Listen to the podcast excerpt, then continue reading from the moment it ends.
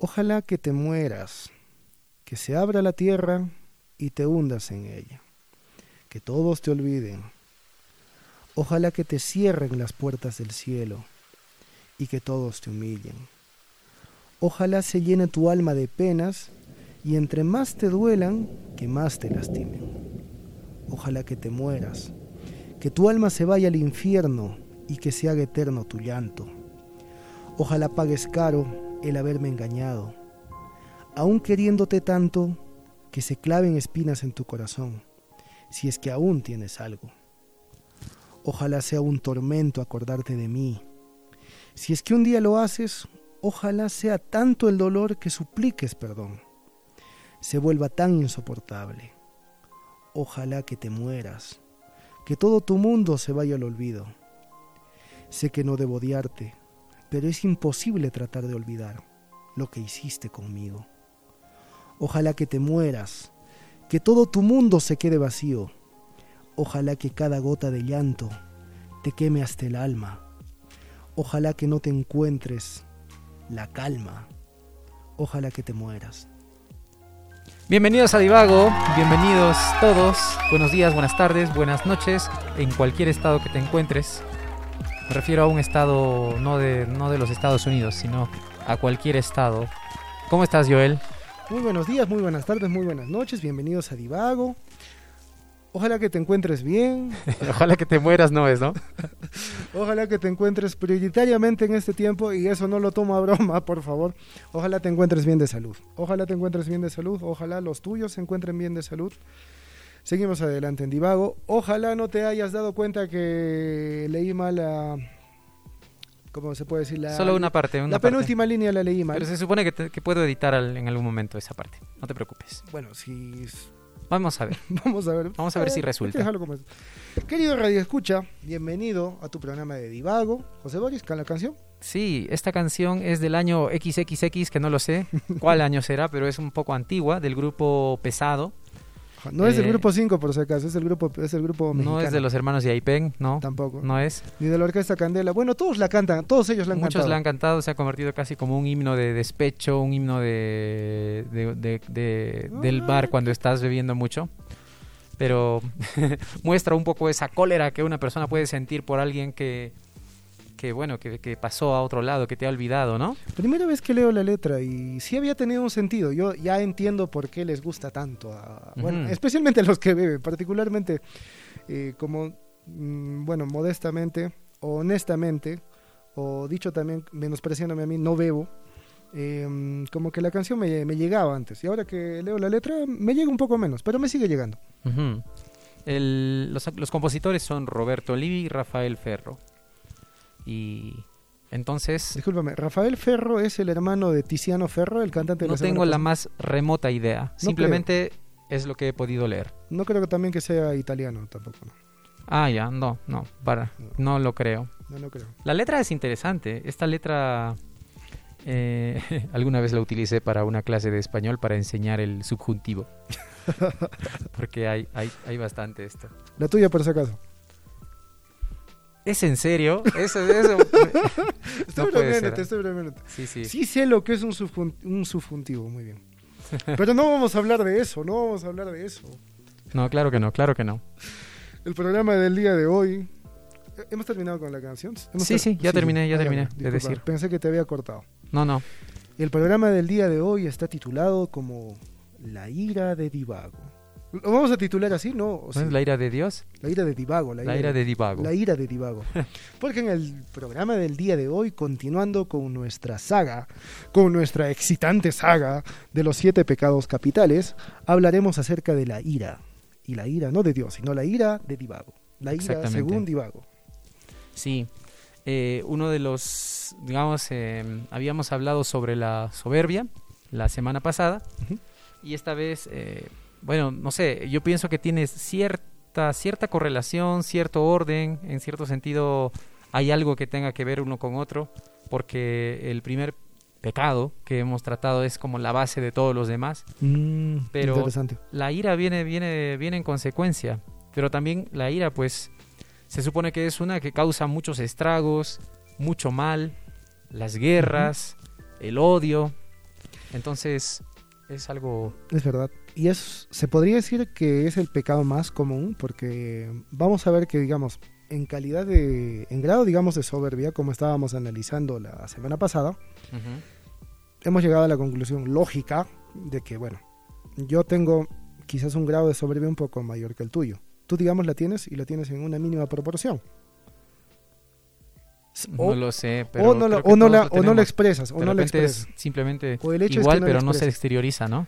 Ahora, en el caso de la ira, yo creo que todos tenemos ira. Yo, creo que, yo creo que todos tenemos ira. Sino que hay personas que la volcamos con más facilidad que otras. Sí, cuando querramos entender ira por este, al menos en este programa, y también más o menos en el sentido del, de lo que quiere decir o de lo que quisieron decir los, los padres de la iglesia o los que, los que hicieron esta catalogación, es que ira tiene que ver con todo lo que tiene que ver, pues, enojo, eh, rencor, odio y todo eso, ¿no? Entonces, eso es la ira y todo lo derivado de ella.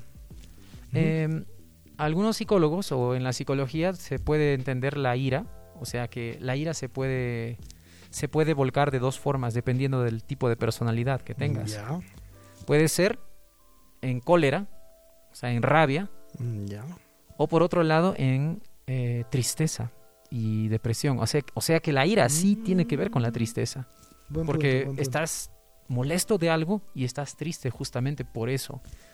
Eh, en personas que son un Mm. poquito más eh, introvertidas, si podemos llamarlo así, Sí, pasa, en estas personas la ira se manifiesta de esa manera, en esa tristeza.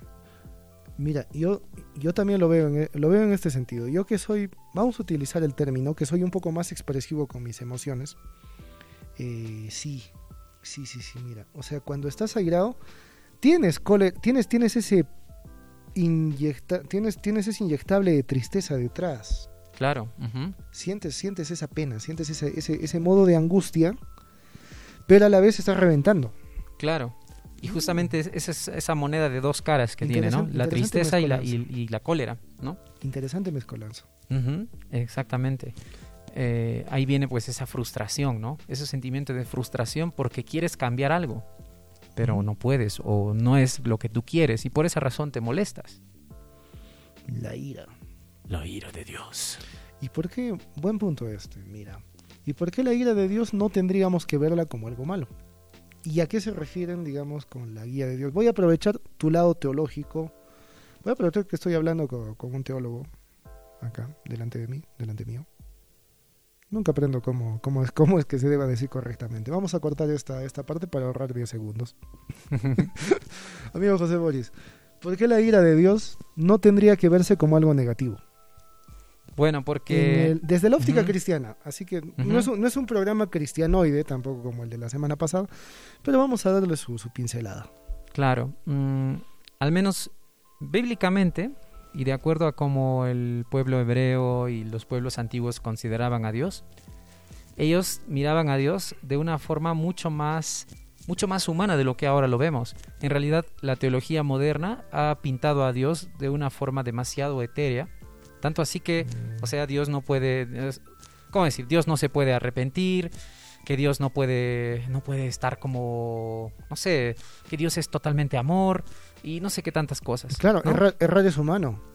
Claro, pero el asunto es que en, en la Biblia hebrea, ¿Has, has entendido el punto, el punto, el punto filosófico que le he puesto a esa frase? que la gente se ha equivocado en, en pensar en Dios, algo así. O que quizás la gente haya inventado a Dios. Claro, Y por eso es que, y por eso es que a la hora de la hora es humano. ahora sí Recién entiendo mejor. el punto. Eh, el punto también es este. Si ves en la Biblia, pues es un Dios, tiene, es celoso, le da cólera y hasta es rencoroso. Mm, sí, Y este, em, digamos que, o sea, es destructor, de tal manera que es el origen tanto del bien como del mal, al menos para la mentalidad antigua. Y no está mal pensar, o sea, no está mal reconocerlo. De tal manera que la imagen, digamos, teológica ya construida, gracias muchas veces a la, a la filosofía griega, a Aristóteles y a, y a otros filósofos que han también eh, pensado en esto y luego influenciados por, por estos mismos, eh, los padres de la iglesia en los primeros siglos, han tenido una idea de Dios un poco bien complicada, un poco más, un poco más compleja y más contradictoria que, digamos que tiempo más atrás. Es, es curioso ese punto, mira. Por esa razón, digamos, ahora continúa. podríamos decir que, el, digamos, mm, ya, los protestantes te dirían, la ira de Dios no está mal, ¿por qué? Así como Vallejo decía, el odio de Dios, lo decía más bonito. Em, Dios sí puede odiar, Dios sí puede tener ira, pero la diferencia es que la ira de Dios es justa, o sea que se molesta de lo que realmente debe molestarse uno. Y como decían algunos filósofos chinos también y otros que decían esto, ¿no? O no, no solo los chinos, sino también eh, eso en realidad fue, fue un pensamiento que a lo largo del, del tiempo los filósofos han estado pensando acerca de esto. O sea, que te molestes en el momento adecuado, con la persona adecuada, por las razones adecuadas, de la manera adecuada, eh, no cualquiera lo hace. Es más difícil. Mm, interesante. Hay un punto acá en el que me estaba poniendo a pensar. ¿Te has dado cuenta que el Dios del Antiguo Testamento, que el Jehová, Yahvé del Segundo Testamento, es diferente al del Nuevo Testamento? En el sentido justamente en el de la ira. En el del Antiguo Testamento se le ve mucha ira. Yo soy Dios Todopoderoso, destruye ese pueblo. No perdones ni, es- ni mujeres ni niños. En cambio, del Nuevo Testamento es todo amor, tienes una esperanza de salvación. Si tú crees, vas a ser salvo. Ujú. Es, un- es una ilusión. Realmente el Dios del antiguo, del antiguo es muy similar al del Nuevo Testamento. El Nuevo Testamento también va a destruir las cosas, va a destruir el mundo. Jesús amenazaba con el infierno muchas veces. Hablaba de que Dios les, le- de que, de que les iba a decir "Apa- apártense, váyanse. O sea, Dios castiga también. Entonces en el Nuevo Testamento se muestra, solo que un poquito más solapado, a un Dios que, que va a destruirlo todo. Es- eh, y es más, Jesús mismo, se supone que muchos dicen, bueno, Jesús es buena onda, buena voz. Léete el Apocalipsis y te vas a dar cuenta que el Jesús de, de Juan, el que escribió el Apocalipsis, tiene otra, tiene ya otra, otra forma u otra personalidad, de tal manera que este es un guerrero, ¿no? Que va a acabar con sus enemigos, va a pisotear, va a pisotearlos hasta hacer charcos de sangre. Entonces la ira de Dios se va a derramar. Es como, como dice, justo el Apocalipsis habla. La ira, las siete copas de la ira de Dios se van a derramar sobre la tierra. Y eh, este, de esa manera, digamos, eh, va, se va a cumplir el juicio hacia la tierra, ¿no? Es curioso, yendo, yendo hacia el personaje, tú crees, yendo hacia el personaje, yendo hacia San Juan, Mm. ¿tú crees que San Juan, el apóstol, haya volcado todos los enojos que hayan que hayan hecho que él al final de su vida sea desterrado a la isla de Patmos, a una isla desierta, y haya volcado eso al momento de escribir? Haya salido algo algo de su de su forma de ser bueno me voy a vengar de todos ustedes porque me han votado aquí o sea Mira, la, escribir el apocalipsis ya se fregaron ya se fregaron todos escribe el apocalipsis y ya se friega todos esa, es- esa está buena. Esa está buena. yo sé que alguien yo sé que alguien que, que entiende de teología se va se va a orinar de risa con lo que acabo Eres de un decir. oreja. Bueno, ya verás ya verás por ya verás por mandarme acá a la isla de Patmos que bien estaba yo en la ciudad ya verás este escribir el apocalipsis y se pudran todos Es algo así Ay, ay, ay. Ese está bueno. De hecho, eh, creo que él escribió, en parte por eh, el lenguaje del Apocalipsis, muchas veces lo consideran como que es muy oculto y, y en realidad no debe verse demasiado tanto así, yo lo veo así. Sino que así lo ven los adventistas, perdóname que, que lo diga, y también lo van a ver muchos muchos este, cristianos lo van a ver como un libro, se supone que Apocalipsis, el Agárrenle propio, flor. el propio nombre Apocalipsis significa revelación, no es ocultación, ni es, ni es este... eh, o sea, te das cuenta, el mismo libro de Apocalipsis te daba una revelación acerca de algo Ajá. y mostraba, obviamente en lenguaje, un lenguaje simbólico que todos los cristianos podrían llegar a entender, al menos en su tiempo, y como estaban perseguidos tenía que ocultar varias cosas. De hecho, el último versículo de la Biblia dice eso, creo. El último Eh, versículo de Apocalipsis. ¿El qué? eso, esto, esto está hecho quien tiene oídos. Oiga, quien tiene algo así, tú, tú- tú te sabes eso. Ah, ya, ya. Bueno, amén, ven Señor Jesús. y algo así, no sé, eh, más o menos dice al final. Algo así, que está hecho, que, este libro está hecho para todo el que entienda o algo así. Claro, al dice. final hay unas maldiciones también. también.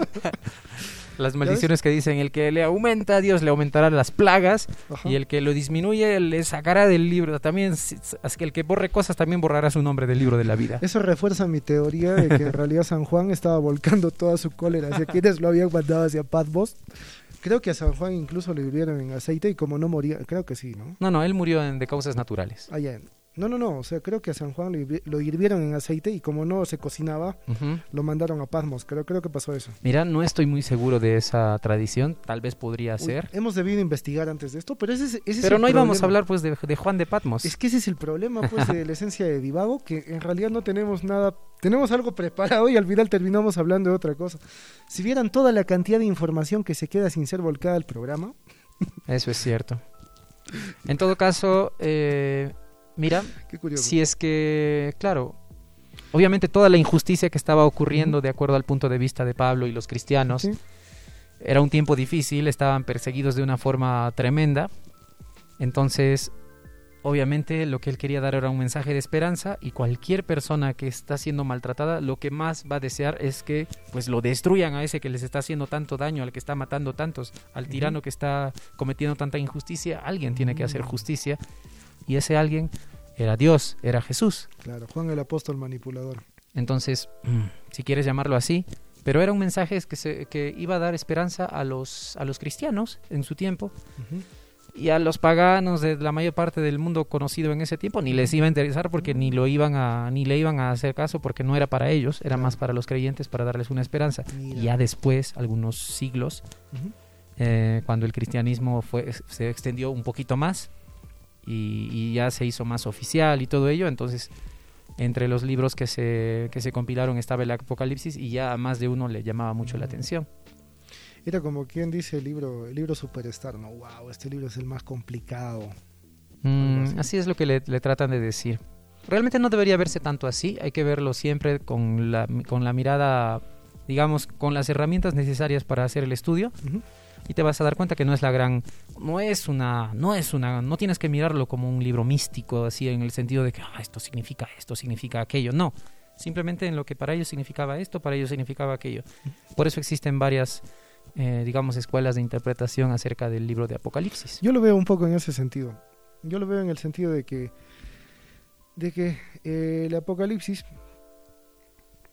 bueno, so- eh, quitando la broma de lado, Mm, el Apocalipsis, mira, estando el apóstol Juan solo, estando el apóstol Juan alejado de la sociedad, en un ambiente que quizás no era el propicio, pero con soledad, le hizo escribir un libro muy sabio, le hizo escribir un libro muy inteligente, un libro muy mm, difícil de entender. Yo lo veo en ese sentido, muy difícil de entender, porque cada idiota que trata de entenderlo crea una, una, una- crea una nueva secta exactamente, crea una denominación sectaria nueva. Y es Ay, verdad, ay, ay. y es verdad que digamos, eh, en, un, en un lapso de unos 20 o 30 años, creo que ya se partieron otras tres, creo, otras tres direcciones nuevas de la iglesia adventista. Creo Bueno, es, eh, este en parte paso- está bien, ¿no? Porque eso significa que cada uno está pensando de manera diferente, están empezando a tener sus propios razonamientos y ya. En cierto, en cierto sentido va, va bueno con eso. Mm, Yo voy a este punto, yo voy de que la reforma que necesita la iglesia adventista, si tengo que hablar en ese sentido, necesitan una reforma del tipo de la que promueve el troll del séptimo día en Facebook. O sea, una reforma un poco más, aligérense, pues, o sea, yendo honesta, siendo honestos, por comerte ese, ese san- esa butifarra de reír, chancho, no te, vas a, no te vas a ir al infierno, saca tu cuenta, no te vas a ir al infierno. Claro, y reírse un poco de uno mismo diciendo, ah, bueno, sí, me- a mis mejores amigos me van a, me van a votar para que me corten la cabeza. Es verdad. Mira, y hay otro punto, este, que las reformas de la iglesia adventista son justamente lo que acabo de mencionar. Encuentran una teoría nueva del apocalipsis, ah, no, y se vuelven más estrictos. Mm, Ellos ya no comen, creo, ni carne, o sea, y no comen carne porque a la carne la ven, la ven mal, o sea, en ese sentido. Y mira, me has... ah, no, ah, no. ¿Sabes, ¿Sabes por qué no comen carne? Ay, ay, ay, ay, ay. Porque ellos han encontrado el sentido de decir que, mira, dicen en la Biblia que no se, que no se, puede, que no se puede consumir sangre. Ya, no se pueden consumir sangre ni vísceras. Entonces, por ende, como la carne, y ellos sacan su conclusión, como la carne, como por la carne pasan venas y pasan arterias, está contaminada por la sangre, por lo cual tampoco se puede comer la carne. Y según ellos es una, wow, es una super revelación. Pero son imbéciles, son imbéciles, idiotas. No es ni siquiera que no la, la sangre no está pasando pues este no, no está entrando pues a toda la carne. De hecho la eh, la pigmentación que tiene la carne es, es por una vitamina no es específicamente sangre Mm. no es específicamente sangre. Eso... Si es que lo analizaran desde ese punto, tal vez se darían cuenta que racionalmente no siempre van a tener. Así van- que van si es que algún mismo. hermano de la Reforma está escuchando este programa y me ha soportado escuchar hasta ahora, A, a, tres, a, a cuatro centímetros del micrófono, por favor, no, no, en, no en tan cerca. Y ahora sí sí. lo hice reventar, ¿no? Sí. ¡Eres un imbécil! Bueno, eh, por lo menos eres más imbécil que los adventistas. Así que siéntete mejor. O sea, para ser adventista, a mi gusto, desde este punto, o sea, lo- hay que ser imbécil para ser adventista, en serio. Hay que ser adventi- hay que ser, hay que ser imbécil para ser que adventista. soy adventista para ser- Me estoy trabando, es que la ira se me está saliendo, la ira se me está La saliendo. ira en este momento, queridos oyentes, están viendo aquí, están siendo presentes. Ustedes son espectadores de un arrebato de ira, de la ira de Divago, de uno de los Divago. Muy bien. ya. Ay, ay. Voy a, voy a aprender un poco y voy a, ya, voy a, voy a, voy a disipar mi ira, voy a disipar mi Sería ira. interesante, ¿no? Que hagamos, eh, ¿cómo se llama? Hab- Hablemos de temas provocativos que nos provoquen a cometer exactamente ese pecado del que vamos a hablar. Pero no sé.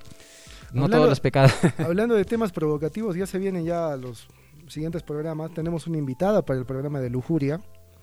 Así que va, va a ser un programa. Va a haber un striptease, pero bueno, lo malo es que ustedes que- no lo van a poder ver, solamente van a poder escuchar la- las ondas sonoras. un programa que promete. Claro. Muy bien. De la poca información que relevante que he podido encontrar en internet sobre ira, ya que todo aquello que hable de ira tiene que ser teológico. ¿Por qué? ¿Por qué? Porque es tan difícil encontrar. En que- realidad lo puedes encontrar desde la psicología también. Por ejemplo, el, el hecho de que el enojo o la cólera. También tiene que ver no solamente, o sea, la tristeza y la cólera son dos, es, dos maneras como que lo, eh, se manifiestan. Pero los orígenes del- de esto a veces también es el miedo. Mm. Tienes miedo de algo, entonces cuando estás con miedo, tu, tu adrenalina se levanta y tu cólera y tu violencia empieza, empieza a, a formarse. Por eso, no sé, alguien te puede hacer una mala broma de un fantasma y tú vas a terminar golpeándolo, destruyéndolo, porque vas a querer destruir eso que te está amenazando, ¿no? Mm, interesante. Y- Encontré, encontré una historia interesante. Encontré una fábula, una Ujú. fábula budista muy interesante. La Ujú. cual la voy a leer, es cortita, como, Sí. como debe ser una fábula. El bote vacío, un cuento budista sobre la ira. Lo voy a leer porque si lo cuento se va, va a tener otro sentido. Ujú.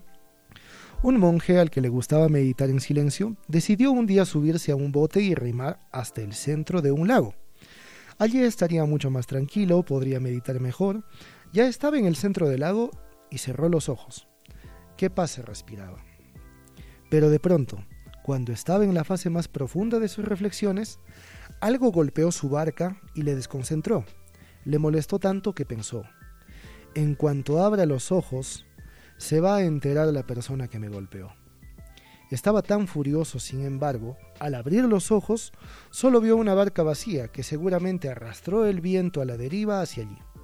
Entonces se dio cuenta de que la ira no venía del exterior, sino residía en él. Cada vez que me enoje con alguien, pensó, recordaré que ese enfado está dentro de mí. Interesante. Sí, sí, sí. Qué he, lo he contado como para que lo entiendan los niños. Esperemos. Así que, querido oyente, no creas que te consideren. Lo hemos dicho con cariño, o sea, como que te tratamos como un niño, o sea, en el sentido de cariño.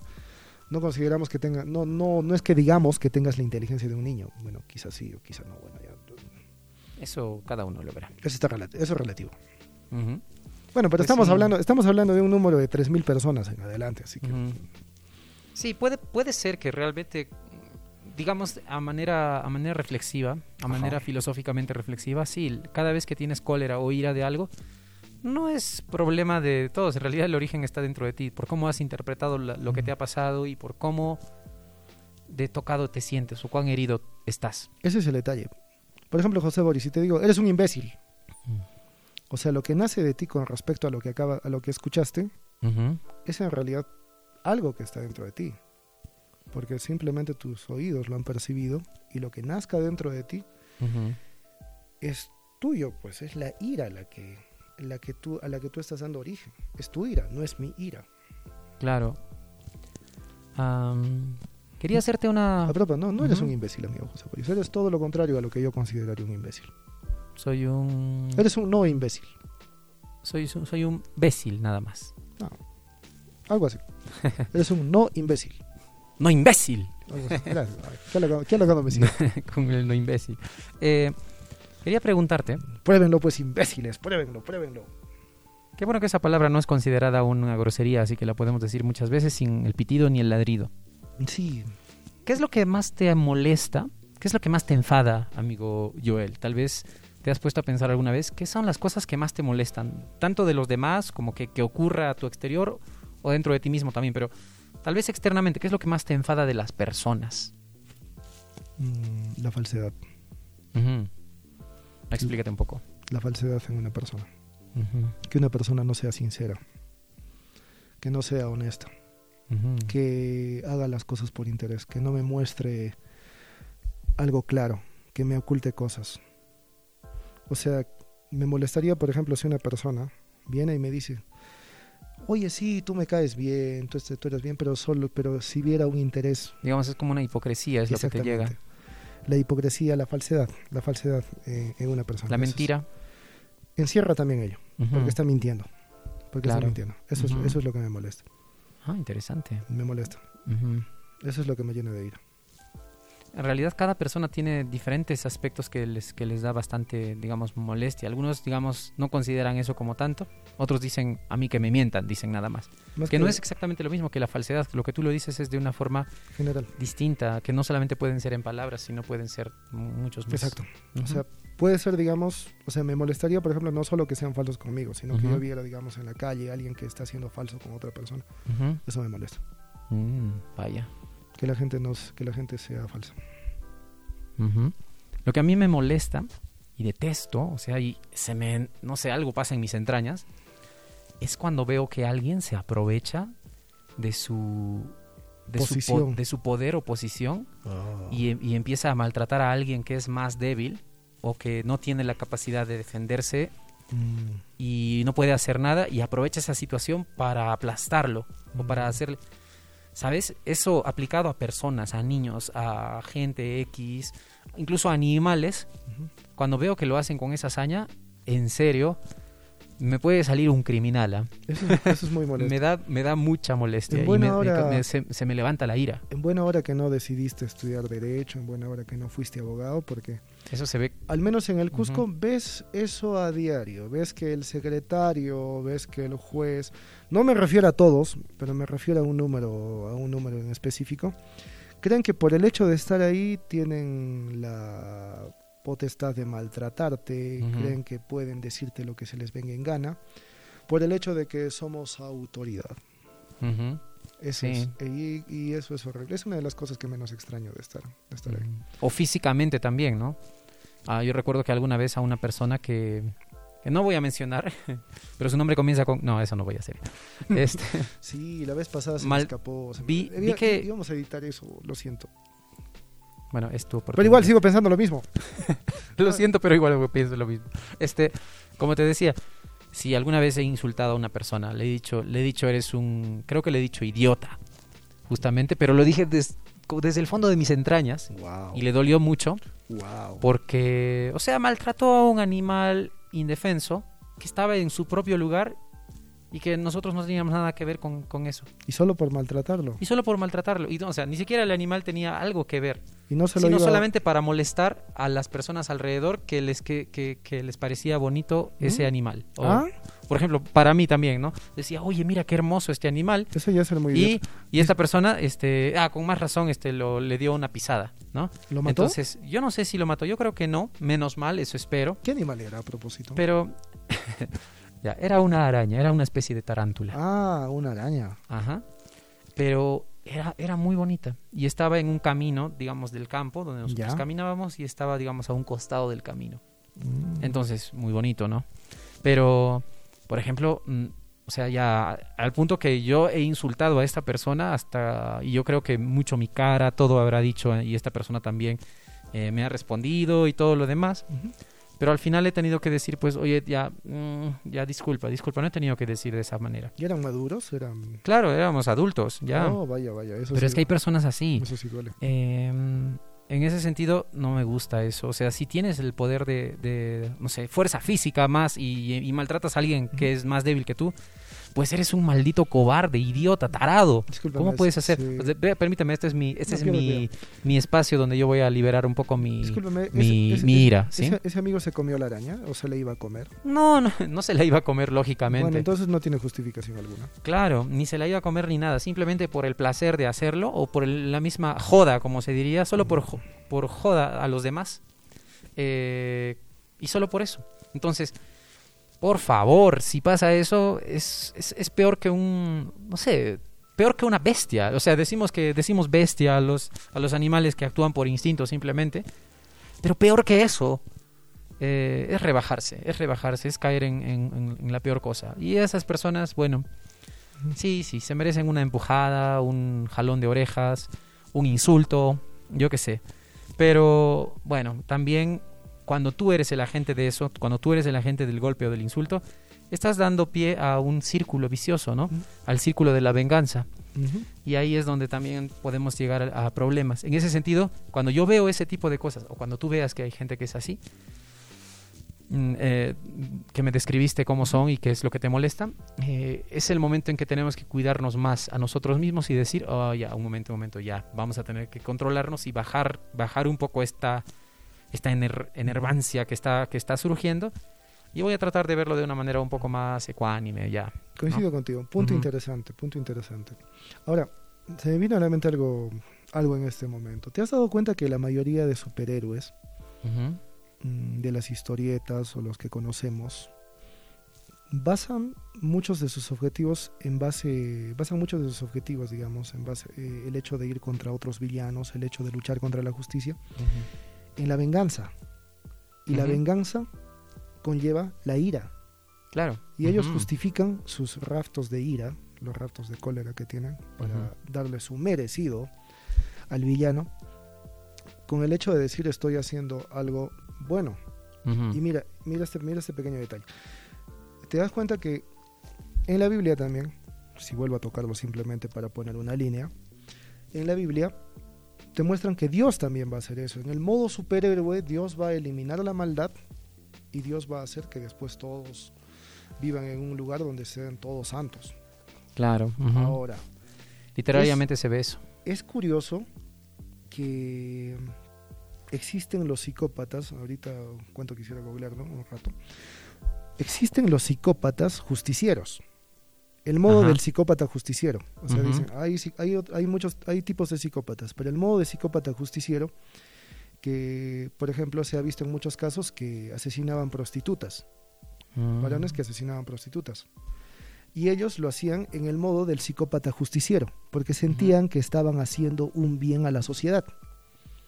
En realidad, mm, no es que nos falten prostitutas, pero, pero no, eh, no hacían un, un bien, un bien específico, te das cuenta. Pero para ellos, para su fuero interno, estaban haciendo justicia con la sociedad. Y en muchos casos se, llegaba a descubrir que estos psicópatas habían sido, en muchos casos, hijos de prostitutas que habían sido abandonados o que habían vivido con ellos y habían tenido que ver todo lo que sucedía con, con ellos, con las prostitutas, con su madre y cosas así. Y es por eso que llevaban ese trauma, a decir en un futuro voy a eliminar esto. Claro. ¿Te das cuenta? ¿Qué, qué tales cosas pasan? El afán de la- es que la justicia en parte también es eso, es castigar al que lo merece y es poner en su lugar a quien tiene que estar en algún lugar. Así que la justicia en cierto sentido, em, ¿cómo decir? No, es, no quiero decir que la justicia conlleva ira, y tal vez se ha interpretado mal muchas veces eso. De hecho, en la, en la cultura más o menos judía Claro. de la antigüedad, la justicia tenía que ver con la ira. Por eso se, se dice que las copas de ira de Dios se van a derramar para hacer justicia. Ok, Mm, pero ahora sabemos que es posible hacer justicia o ser justos sin tener, digamos, eh, sin que la ira te descontrole. Sin que esa ira sea, digamos, eh, que, que cause daño. Por ejemplo, a tu hijo, a un niño, quieres, quieres darle una, una lección. Y por mi parte yo no estoy de acuerdo en absoluto que le, que, le- que le des de golpes a, a tu hijo, ni que lo golpees, ni lo pegues. Por- Definitivamente. para nada. Existen otras formas. eh, aunque la Biblia te diga que, es que, que, que se golpea, dale la vara, yo qué sé. No. ¿Qué interesa? No le hagas caso, Jalas- desobedécela. Jalas resentimiento. Pero, pero, como te digo, este, hay maneras en que puedes aplicar disciplina sin dejarte llevar demasiado por la ira. O sea, sin que tu ira te descontrole y ahí empieces a hacer, a hacer daño a, a la otra persona, ¿no? Entonces, hay formas. Ahora, hay que ver que el último punto para llevar esta justicia por parte ya sea de héroes, Dios, o psicópatas justicieros, es simplemente la ira llega ya a ser el- la punta del iceberg, simplemente. Simplemente la parte que se ve arriba para llevar a cabo eh, el cometido de lograr justicia. No específicamente es la raíz, sino ya es la última parte. Mm. Ahora, yendo, yendo a ese punto, o sea, tú por ejemplo cuando contabas que habías reaccionado con este amigo, estabas mostrando ira, una ira del modo justiciero, Claro. una ira del modo justiciero, que yo también hubiera reaccionado de una manera similar. Recuerdo también algo así de un amigo, pero no tengo mal concepto de este amigo, es, es un, es un- es un amigo al que, al que le tengo aprecio. Pero una vez yo estaba viendo también, justamente exactamente eso, estaba viendo una araña pasando, pasando de un jardín por la vereda y, y digo, miren, una araña, así, y yo, yo lo dije Con toda la inocencia del Exacto, mundo, yo ¿no? dije, mira, una araña, ¿sí? Y él viene y sin ton ni son, ¡plaj! la aplasta la araña. Au. Yo, le, yo me molesté, o sea, yo le dije, ¿por qué hiciste eso? Le dije, ¿por qué hiciste eso? A mí que me gusta un poco reconocer las especies de araña. Esa es una araña de jardín, esa araña no te hace nada. No, te puede, te puede picar, pues. Esa araña no te va a hacer nada, esa araña no te haría nada, no, no, no, ni te picaría, no le interesas. Es que a ti pues nunca te ha picado una araña, me dice. Esa araña simplemente estaba cruzando de un lugar a otro y la has matado. No tiene sentido. O sea, yo, Ay, ay, ay. yo le dije eso. Bueno, era, éramos, éramos adultos, más jóvenes pero adultos. O sea, no, Claro. no me parecía justo. Que a Sí. propósito, este, si te vas a comer un animal y si ese animal ah, está muriendo por ese efecto, bueno, sí tiene un objetivo. Es distinto. Sí, la naturaleza puede ser cruel eh, en ese sentido y también hay que eh, reconocer por otro lado eso. No puedes esperar que, no sé, un, un león no se, no se coma a un ciervo, que un cocodrilo no se, no se engulla a un, a un búfalo o a, un, o a, o a otro Mm. animal que está, que está allí por el río. También exactamente. Es como o que un ser humano, digamos, no, no nos alimentemos y comamos, digamos, al- no- con los alimentos de la granja o los, o los animales, o incluso la tan, Claro. no sé, la tan cuestionable y también este que se puede discutir el asunto de la industria alimentaria. También. Pero, o sea, mm, hasta en ese punto puedes decir que es con ese propósito, no es con el placer de matar algo, ¿no? Oye, eh, interesante punto el que tomas. Un paréntesis nada más. Vamos a Ujú. hacer solo un paréntesis para hablar de este tema. Eh, muchas personas dicen los, los pobres osos polares están, están desapareciendo. Y de verdad, pobres osos polares están desapareciendo. Eh, por el asunto del cambio de clima, por el asunto de que ya no hay suficiente hielo y tienen que ir a buscar focas hasta lugares más distantes. Ahora, eh, el animal que deja más desastroso lo que ha comido es el oso polar. Porque como te lo había explicado alguna vez, no sé si lo dije en algún programa, pero el oso polar solo se come la capa externa de las focas. No se come los huesos, no se come la carne, solo se come la grasa de la capa externa de las focas. Por lo tanto, deja hecho un desastre después de comer. Deja, Mm. deja pues un resto de, un- de una cosa que antes era un animal y que en realidad no se puede reconocer de ningún modo. Ujú. Eso Ahora- se lo- me imagino que todo eso que queda, pues se lo comen las aves. Eh, ¿Qué no, hay por ahí? No hay mucha... O, no- eh, porque, porque en todo caso estaría lleno el Ártico de, de cadáveres de focas que no se, que no se consumen porque Ujú. justamente por el frío, que no, que no permite que se consuman. Mm, El detalle es esto. Hay otros animales que pueden aprovechar de lo que queda. Ujú. Sí, hay animales también. Este, claro, por supuesto, ten- tanto entre No son, peces y... no son muchos, no son muchos. Pero también el detalle es este, de que las focas tampoco, bueno, no son lornas las focas, pues solo se hacen, solo se dejan capturar las, las focas, pues este, lornas. El detalle es este, de que si uno viera la cacería de un oso polar sobre una foca, si, uno, si lo vieras de una manera cruda, dirías que cruel. Como ese animal tremendo con garras inmenso está persiguiendo un animal que es más lento que él en tierra, que no tiene cómo defenderse en tierra y que va a morir pues de una manera cruel y va a ser comido de una manera terrible. Uno lo si uno lo viera desde ese punto. Claro. Pero el detalle es este, que eso es necesario para que ese oso polar exista. Sí, pues. Si, Eso pasa. Si, si no pasaría eso, pues los osos polares se, se se extinguirían, que bueno, se están extinguiendo. Por eso En no ese punto, la artificialidad de la moralidad humana nos hace, nos hace Sí. infelices. Ah, ya, para terminar con este punto, para terminar con los osos polares, antes de que se me vaya, leí algo interesantísimo la semana pasada. También, la naturaleza tampoco no es, no es tonta tampoco la naturaleza. Los osos polares están emigrando hacia los lugares donde existe tierra en Norteamérica y están cruzándose con osos grizzly. Mm, ¿Puedes creer? Está crea y están creando una nueva especie mm, para no desaparecer. Interesante. Claro, la sabia naturaleza. Los que no olvidé el nombre de cómo los han denominado, pero están habiendo ya esas crías híbridas Está empezando a de oso existir. polar y oso, y oso grizzly, que se ven medias curiosas, pero muy interesante la naturaleza. Qué maravillosa. Pero José, sí. José Boris, ¿había algún episodio en el que tú recuerdes específicamente que has tenido una ira tremenda, una ira que hayas, que hayas sentido que, que- que te desconozcas por la ira, sí, he tenido varios, varios episodios. no aguantándotelo, pero reaccionando? Sí, sí, sí. He tenido varios episodios. Eh, uno de los episodios que recuerdo, y pues siempre me voy a sentir como mal por eso y no sé, es que mm, en la iglesia había un espacio donde había un teclado. Un teclado, pues, este, viejito y pues más o menos, pero era el que se usaba para, para las canciones en la iglesia.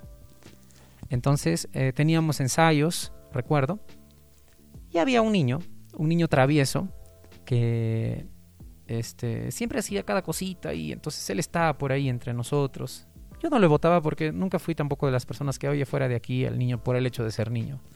Siempre y cuando se mantenga a raya más o menos allí ya. La cosa es que él entró al salón donde estaba el teclado y lo conectó a 220 voltios, Ah, lo quemó. lo que tenía que ser para 9 voltios. Y es más, él Mm. tuvo el ingenio de agarrar un cable y, y- y adaptarlo de tal manera para que el teclado pueda, pueda recibir ese, ese, ese voltaje. Wow. Y lo conectó. Eh, el teclado murió. O sea, no se pudo arreglar nada. Es- simplemente se quemó todo. Se Wow. convirtió en un, en un traste de, de- de- de plástico. Bueno, supongo que los padres fueron responsables y dijeron, No, no, no pasó eso. Continúa, José Boris. no pasó eso. Pero recuerdo que cuando, pas- cuando ocurrió eso y, y lo vi al niño, eh, bueno, no lo insulté, pero le hablé palabras duras que yo no recuerdo ya muy bien que le dije, pero le dije, ¿cómo es Mm. posible que, que hagas eso? Porque eh, no, no recuerdo mucho, o sea, es- esta, fue tan fuerte que hice, incluso las personas que estaban a mi alrededor este, estaban muy serias, que yo casi nunca reacciono de esa forma y el niño mismo estaba como un poco asustado. eh, y desde entonces, eh, ya pues, el teclado fue, no sab- creo que era incluso un niño que, cuyos papás casi no venían a la iglesia, o sea, una cosa algo así. Discúlpame, Eh, ¿reaccionaste así quizás un tanto por ver que la reacción del niño no era una reacción de responsabilidad ante el hecho o no sentía dolor por ello o sí veías que tenía arrepentimiento? no, no, no veía, no tenía ese Mm. arrepentimiento. Voy a ese punto. Entonces, para- entonces el niño se sintió muy mal después de eso, ya recién. Oh. Y sabes qué, después de eso, por, por tiempo, cada vez que me encontraba con el niño, cada vez que lo veía, y cada vez incluso que lo veía de lejos, creo que lo dejé pensando. Y ya no era tan travieso como antes. Pero... En parte le has hecho un bien. En parte bien quizás, pero me siento un poco mal, o sea, de las palabras que le dije. No le insulté, no insulté a sus padres ni nada, pero le dije con, con algunas palabras, incluso recuerdo que al niño le traté de usted cuando estaba hablando con él. Hasta Entonces, ahora, te debe recordar hasta ahora. entonces, ah, dijo, mm, mal, mal. eh, tal vez podría haber reaccionado severamente, debería, podría, estaba bien que reaccionara severamente, pero quizás con otras palabras. Mm. Entonces, si, si te sientes aludido y de repente me escuchas, discúlpame por ese día. Si es que he, di- he dicho palabras o te he hecho sentir muy mal. no, que, Las cosas, el, el dinero puede comprar algunas cosas. que disculparte. José Boris, yo te conozco. O sea, el detalle es que si tú hubieras visto arrepentimiento en el niño, no hubieras reaccionado de esa manera. Como yo también. O sea, en mi caso también. Quizás, hubiera- quizás. Yo pienso que lo que has visto en ese rato es que él lo ha tomado como que, ah, qué gracioso, lo quemé. O sea, debes haber visto eso. Creo que eso no pasó exactamente, sino que como que, uff, ¿qué ha pasado ahí? Bueno, supongo se van a arreglar, pero sin saber que podría ser algo muy serio. Eh, entonces, ya cuando las cosas que le dije, y, y después obviamente vio que no usábamos más el teclado en la iglesia, seguramente se dio cuenta de que era algo muy serio. Mm, muy Y bien. se habrá sentido mal por bastante tiempo hasta que compramos un nuevo teclado. pero pasó, pero para eso pasó años, ¿ah? No compramos el teclado inmediatamente, no había muchas, no había muchas, eh, muchos fondos que digamos. Y mensaje, y mensaje para los padres irresponsables que a veces dicen, ay, pero si es un niño, o sea, tienen que pagar pues, también las cosas que hacen sus Debería hijos. haber sido así, pero lamentablemente eso no pasó esa vez. Lamentablemente para muchos padres, eh, hasta las idioteces que hacen sus hijos les parecen, ay, es parte de su, es, es parte de su aprendizaje. Sí, pues, pero págalo. po. ¿Tú recuerdas alguna vez que has perdido los estribos justamente a causa de la ira y crees que te has excedido un poco en tu cólera de tal manera que te arrepientas de eso? En... Wow, eso ha sonado como... eso ha sonado muy, muy interesante. Eso ha sonado chévere. Porque has dicho toda esa frase sin trabarte un solo momento en una sola palabra, como si específicamente hubieras entrenado todo ese pedazo de frase y lo hubieras volcado acá. bravo, bravo, bravo. Estaba pensando en decirte eso, o sea, tú te adelantaste a mí a preguntarlo, entonces me preguntaste, así que yo simplemente te hago la misma pregunta. Alguien, te- alguien tenía que hacer la pregunta, si no este Ujú. programa no se, no se llamaría La ira de Divago. Ujú. El detalle es este, que mientras conversábamos, estaba pensando en algunas historias con referencia a ira y muchas me causan dolor, ya te digo, y no quisiera recordarlas, no quisiera Mm. recordarlas. Tanto por lo que me habían generado a mí como por mi respuesta, y no quisiera recordarlas. Pero, de entre las que puedo recordar, Ujú. de entre las que puedo recordar y no me causan dolor, estaba Ujú. recordando una el día, el día de ayer. Interesante. Va a este punto. Una vez yo estaba volviendo a mi casa. Yo estaba, había salido a la tienda, recuerdo. Había salido a comprar algo, yo feliz, así volviendo, tranquilo. Ya tenía cuántos, 17 años, algo así. Estaba volviendo a mediodía. Y estaban saliendo unos muchachos del colegio que habrán tenido unos 10 años en promedio. Niños, pues volviendo, así chiquillos. Y lo que pasa es que cuando estoy pasando por el lado de ellos, que ellos venían eh, en contra mía, por la misma vereda, uno, por bromearle a su amigo, lo empuja hacia mí. Y hace que el otro caiga violentamente pues contra mí y hace que me empuje contra la pared. Y el otro se estaba riendo, y el que lo había empujado, el empujador, vamos a decirlo, en- vamos a decirlo en ese término, el empujador se estaba riendo pues y como quien dice, mire señor lo que lo he empujado, o sea, mire, mire, mire, mire, cómo te ha empujado ese niño así. Estaba por reírse, pero no contaba con que alguna vez yo había sentido lo mismo por parte de algunos compañeros y quien me había empujado en realidad se había reído porque contra el que había caído había reaccionado contra mí. Mm. Y en mi cabeza dije, pues esto no... Sentía, sentía que la vida me estaba devolviendo el, el momento. Sentía que la vida me estaba devolviendo el momento. ¿Y sabes qué hice? Decidiste no, reaccionar no contra fui la persona contra- que te... no fui contra el empujado. Me fui como un león contra el empujador, lo arrimé contra la pared, le grité como, creo que tú puedes recordar cómo gritaba de fuerte. Creo que, Mm. no sé, creo que se me debe haber escuchado de Zarzuela Alta hasta Zarzuela Baja, que estamos hablando más o menos de unos 3 kilómetros de distancia. Pero le dije de manera muy fuerte, no recuerdo qué cosa le dije. Iban en estos términos, creo que te parece gracioso hacer eso, te parece gracioso, quieres ver qué cosa es gracioso y cosas así. Pero se lo dije tan fuerte que el otro se amilanó y creo que vi que estaba por orinarse, creo. Mm. Cuando lo dije, se- sentí que estaba haciendo algo justo. Y de ahí este, los dos, o sea, de ahí se fueron y sentí que los dos se fueron en silencio, calladitos. Espero que haya aprendido la lección. Esas cosas Claro. no se hacen. Sí, vaya. ¿Qué tales situaciones?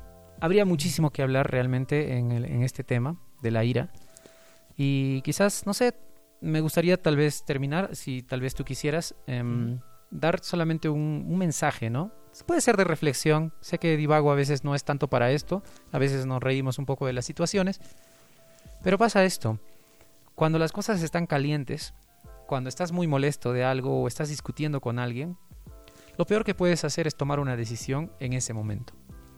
Eh, y te puedo decir esto, que lo mejor es que esperes a que se baje y no digas, bueno, entonces vamos a hacer esto o hay que hacer esto. Sea con la persona que estás discutiendo o sea, por, o, o sea que, que sientes eso y quieres tomar una decisión en ese instante.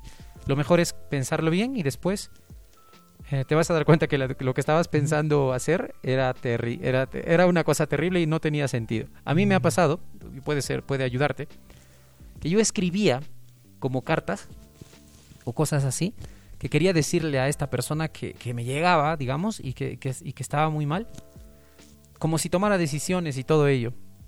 Y al final nunca enviaba esas cartas o nunca, nunca decía las cosas que yo planificaba decir. Porque, bueno, sí, en un principio no es que lo planificaba hacerlo, porque yo sabía que era una manera de desahogarse. Y eran como, es, es esto, ¿no? Esta es una carta que nunca será enviada, pero esta es así. Lo escribo y luego me doy cuenta de lo idiota que soy y, de, y de lo ridículo que puedo sonar. Pero también noto que todo eso se vierte y, y al final estoy un poco más tranquilo para ser un poquito más ecuánime cuando me enfrente a la persona o le tenga que decir. Pero cuando la persona está ahí en ese momento, a lo mejor decir, quiero decir esto, pero ya sabes que ahorita hay que dejarlo a un lado y tomamos la decisión en otro momento, si es que se, va- si es que se va a tomar una. Me parece una, me parece una buena reflexión. Incluso creo que la- en la Biblia lo mencionan en algún, en algún lado, creo. Quizás. Yo dejaría como reflexión algo que aprendí de una, de una amiga de colegio, una amiga en común que tenemos los dos, compañera de colegio, eh, Tani García, muy linda persona. Yo recuerdo una historia que una vez ella me contó, que le había contado su mamá, que su mamá que era Tania, Tania Ocampo, muy linda persona también. He tenido la fortuna de conocer eh, estas bellas personas. En algún momento Tani me contó una historia que le había contado su mamá sobre la ira justamente. Había un niño que se airaba bastante y cuando se airaba destrozaba las cosas que tenía a su alrededor. Su papá le dijo una vez, muy bien hijo, ya que tú no, ya que he visto que tú no tienes un control adecuado de tu ira, vas a hacer una cosa, en lugar de reventar contra todas las cosas que encuentres, cuando estés molesto por algo, toma esta caja de clavos y toma este martillo. Cada vez que te aires, coge uno de esos clavos, coge el martillo y anda atrás de tu puerta y vuelca tu cólera contra ese clavo. Clávalo con toda tu fuerza hacia, hacia la puerta. Clávalo. Y vas a ver que la ira se te va a pasar. Muy bien, y el niño empezó a hacer eso. En vez de volcarse contra todo, amilanaba su ira clavando clavos contra su puerta. Hasta que un día se le acabaron los clavos. Y volvió y fue donde su papá y le dijo, papá, se me han acabado los clavos. Muy bien, hijo, entonces vas a hacer una cosa. Cada vez que sientas cólera y que sientas que y que sientas ganas de destrozar algo, saca ese clavo. Saca ese clavo. Saca, saca, saca un clavo acá por cada vez que por cada vez que te aires, por cada vez que te aires ahora. Y eso es lo que hacía el niño, se airaba e iba y en lugar de clavarlos los sacaba. Y llegado un momento, él sintió que ya no sentía necesidad de hacer eso. Y volvió hacia donde su papá y dijo, papá, creo que he aprendido a controlar mi cólera. Ya no tengo necesidad de clavar un clavo ni de sacar otro. Ya no me quedan ganas de eso. No, no tengo necesidad de volcar mi cólera hacia ella. Muy bien, hijo, te felicito. Acompáñame, vamos a ver tu puerta. Y vieron su puerta llena de agujeros. llena de agujeros y llena de clavos. O sea, los que quedaban. Si la historia era, era algo así. Bueno, el detalle es este. Y le dijo, hijo, ¿qué tal? Ahora, ¿cómo ves tu puerta? Está horrible, papá. Muy bien. Cuando te airas, clavas un clavo. Y cuando tratas de solucionar algo, lo sacas. Pero ¿cómo queda aquello que has dejado? ¿Queda igual a cómo lo dejaste antes? No, La herida está hecha, ¿no? no queda igual. Esa es mi reflexión para el día de hoy. Mm, Mientras podamos hacernos menos daño, y coincide con lo que Boris dice, no tomar decisiones, es preferible que si estás molesto, calla, repliégate, en lugar de hacerle huecos a tu puerta que no van a hacer que quede igual. Chévere. Muchas gracias, amigo Joel. Gracias por ese tiempo y también a ti, querido oyente, por haber reflexionado con nosotros esto. No sabíamos que íbamos a terminar de esta manera, pero gracias por el tiempo. En serio. Un postdata, lo- eh, los el- ahora sacando cuentas de la condición etaria de los niños de los que conté la historia que me pasó a los que les, al, al niño que le grité, en realidad no tenían 10 años, tenían un poco más, tenían creo entre 12 y 13. Mm, Ahora sacando en cuentas, porque eran un poco mayores, porque se vería un poco muy abusivo que yo le gritara a un niño de 10 años. Recordando más o menos cómo era, o sea, no, no me atrevería también. Claro. Genial, entonces si este programa te ha servido de reflexión para que ya, eh, ya no estés ya no estés gritando ahí a la gente y no sé, no nos interesa. No, no es cierto. Está, muy- Está bien, está bien el si ha pasado, el pero no nos está, está muy reflexivo. Si sientes que ahora te ha ayudado, en realidad ya es, es cosa tuya. Pero no fue nuestra intención originalmente. Fue sin querer queriendo. ¿Te queremos? Hasta la próxima. Chao.